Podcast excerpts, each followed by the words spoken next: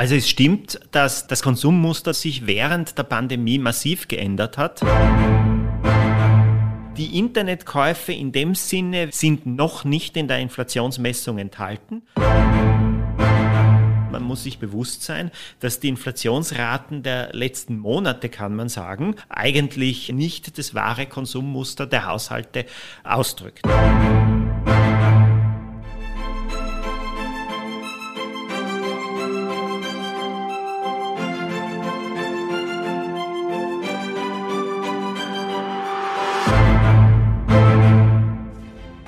Sollte ich als Nicht-Ökonomin auch Bescheid darüber wissen, was die Inflation ist und vor allem, welche Auswirkungen sie hat?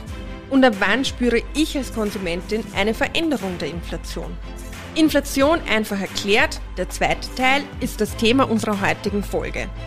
Mein Name ist Carmen Sohm und ich begrüße heute wieder Fabio Rumler. Er ist hier bei uns in der Nationalbank der Experte, wenn es um das Thema Inflation geht.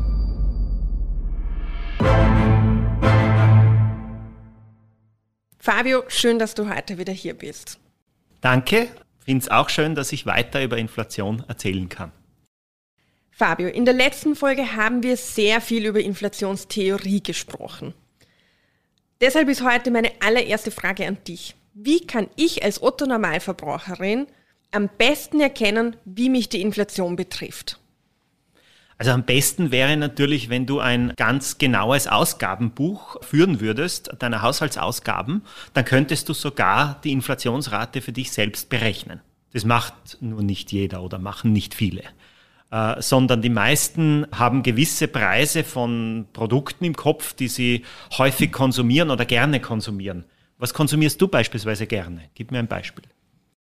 Ich nehme ganz klassisch den Friseurbesuch.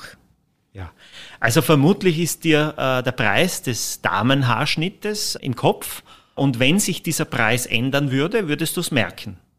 Wenn er steigt oder sinkt, würdest du es merken. Bestimmt. Und so ist es wahrscheinlich mit den anderen Produkten, deren Preise du im Kopf hast. Und so hast du dann eine Wahrnehmung, man nennt es auch die wahrgenommene Inflation, ob die Preise gestiegen oder gesunken sind. Diese Wahrnehmung ist aber trügerisch, weil man hat ja nur eine selektive Wahrnehmung. Also erstens nimmt man mehr Preiserhöhungen als Preissenkungen wahr. Das ist so nach dem Motto, Bad News are Good News. Also man behält einfach die negativen Erfahrungen stärker im Kopf.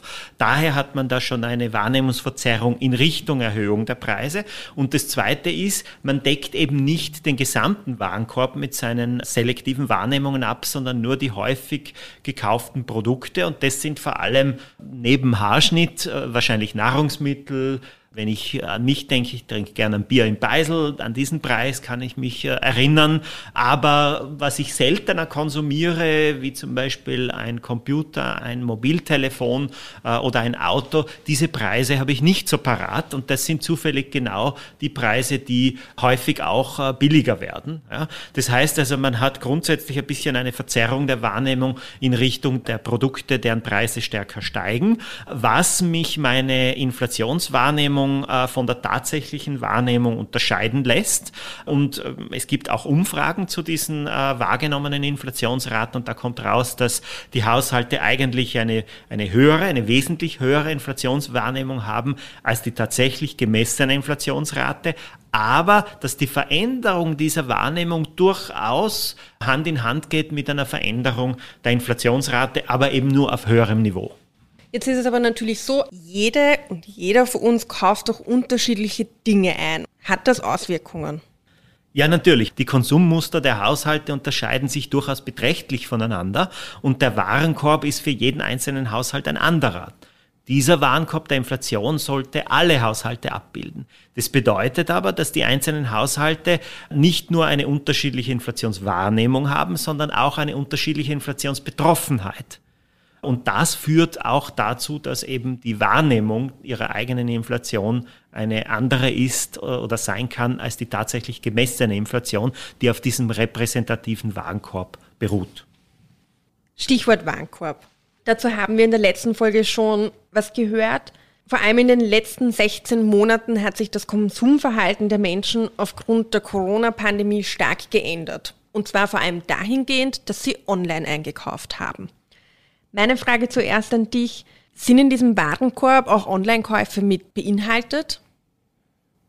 Also es stimmt, dass das Konsummuster sich während der Pandemie massiv geändert hat nicht nur, dass mehr Internetkäufe erfolgt sind, sondern es wurden auch mehr Nahrungsmittel im Supermarkt gekauft, dafür weniger Speisen äh, in den Restaurants, im Gastgewerbe konsumiert. Es wurden auch weniger Übernachtungen getätigt, weniger Reisen unternommen.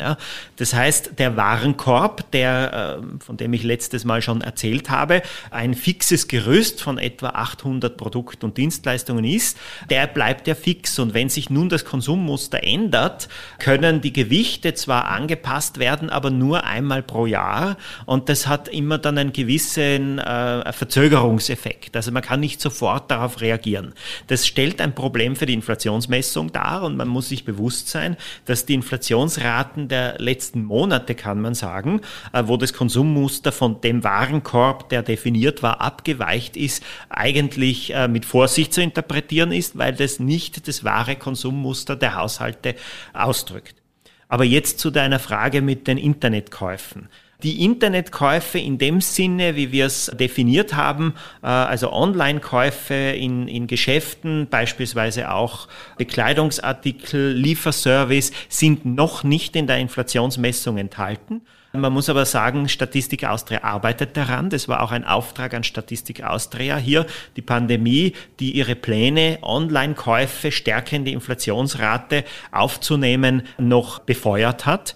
In äh, normalen Zeiten vor der Pandemie wurden etwa 14 Prozent aller Einzelhandelsumsätze im Onlinehandel erwirtschaftet. Das klingt jetzt nicht viel, in manchen Branchen ist es aber mehr, ja, wie beispielsweise in der Unterhaltungselektronik, in der Bekleidungsindustrie. Und diese müssen natürlich in der Inflationsmessung in angemessenem Ausmaß äh, enthalten sein. Und daher auch die nicht erst durch die Pandemie begonnene, aber durch die Pandemie verstärkte Ansatz von Statistik Austria, diese Online-Käufe in die Inflationsmessung mit aufzunehmen. Das Thema Inflation findet sich täglich in den Medien wieder. Fabio, bitte gib uns einen Ausblick. Ich möchte aber nur noch kurz für unsere Zuhörerinnen und Zuhörer festhalten, dass unser beider Gespräch heute im April 2021 aufgenommen wird und die Daten bis zur Veröffentlichung sich natürlich verändert haben können. Ja, also äh, im letzten Gesamtjahr äh, 2020 äh, betrug die Inflationsrate 1,4 Prozent. Das bedeutet, dass äh, im Durchschnitt aller dieser 800 Güter und Dienstleistungen das Preisniveau um 1,4 Prozent höher lag als im Jahr davor, also 2019. Jetzt, aktuell im März 2021, ist die Inflation erstmals ein bisschen stärker gestiegen, nämlich auf zwei Prozent. Und der Hauptgrund dafür, muss man sagen, waren die Ölpreise, wie wir letztens schon einmal besprochen haben, äh, haben die einen wichtigen Einfluss auf die Inflationsentwicklung. Es war nämlich vor einem Jahr im März so, dass der Ölpreis wegen der Pandemie stark gesunken ist. Jetzt ist er wieder gestiegen und da wir ja die Inflation im Jahresabstand messen, wie auch in der letzten Folge äh, schon gesagt, hat einfach der Ölpreis diese Erhöhung der Inflationsrate jetzt verursacht. Jetzt ist es so, die österreichische Nationalbank, also du und deine Kollegen, machen ja viermal jährlich eine Inflationsprognose. Sprich, ihr gebt einen Ausblick dafür, wie sich die Inflation entwickeln wird. Kannst du uns da auch mehr dazu erzählen? Ja, also unsere letzte Inflationsprognose, die im März publiziert wurde, sagt voraus, dass die Inflationsrate heuer, also 2021, bei 1,7 Prozent liegen wird und auf diesem Wert auch in den nächsten beiden Jahren verharren wird. Wir haben, wie ich schon gesagt habe, einen Anstieg jetzt im März beobachtet. Der geht vielleicht in der zweiten Jahreshälfte noch etwas weiter, weil dann äh, wird erwartet, dass auch die Konjunktur langsam wieder anspringt äh, und diese Werte, die dann vielleicht über zwei Prozent liegen werden, werden sich bis in das Jahr 2022 hineinziehen äh, werden aber dann äh, am Ende des Jahres eher wieder zurückgehen, sodass eben eine Gesamtinflationsrate von 1,7 Prozent herauskommen wird. Das ist unsere jetzige Inflationsprognose. Man muss aber sagen, dass es äh, durchaus Risikofaktoren gibt, die die Inflation doch etwas höher ausfallen lassen könnten, die man vielleicht in einer Risikobetrachtung berücksichtigen sollte. Das eine ist, dass jetzt äh, viele Haushalte Ersparnisse akkumuliert haben, gezwungenerweise, weil sie viele Dinge nicht ausgeben konnten, zum Beispiel für Reisen, für Übernachtungen. Und die Frage ist, was dann passieren wird, wenn das wieder möglich ist. Gibt es dann so einen Nachholeffekt, der die Nachfrage antreiben wird äh, und bei einem limitierten Angebot auch die Preise erhöhen wird? Also das ist ein Risikofaktor. Zweiter Risikofaktor sind äh, die Konjunkturpakete, die jetzt weltweit, auch in Österreich, geschnürt werden. Als Beispiel sei hier nur erwähnt das äh, Stimuluspaket von Präsident Biden, 1,9 Billionen US-Dollar zur Ankurbelung der US-Wirtschaft nach der Pandemie. So etwas Ähnliches wird es in Österreich auch geben. Und wenn von staatlicher Seite die Nachfrage steigt, könnte das natürlich auch die Preise nach oben treiben. Äh, und dadurch zu Inflationsraten, die höher als diese 1,7 Prozent sind, führen. Und dritter Risikofaktor ist vielleicht bei uns beschränkt auf gewisse Sektoren wie den Tourismus. Wenn es also nach der Pandemie zu einer Insolvenzwelle kommen sollte, was möglich ist, was wir natürlich nicht hoffen, dann könnte es sein, dass der Wettbewerb unter den verbleibenden Unternehmen weniger wird, so dass Preiserhöhungen nach der Pandemie leichter durchsetzbar sind und dadurch auch die Inflation steigen wird. Das Thema Inflation interessiert natürlich sehr, sehr viele Menschen und die gute Nachricht für alle jene, die sich für Inflation sehr interessieren oder vielleicht sogar ihre persönliche Inflationsrate interessieren, ist jene, dass wir da was anzubieten haben. Fabio.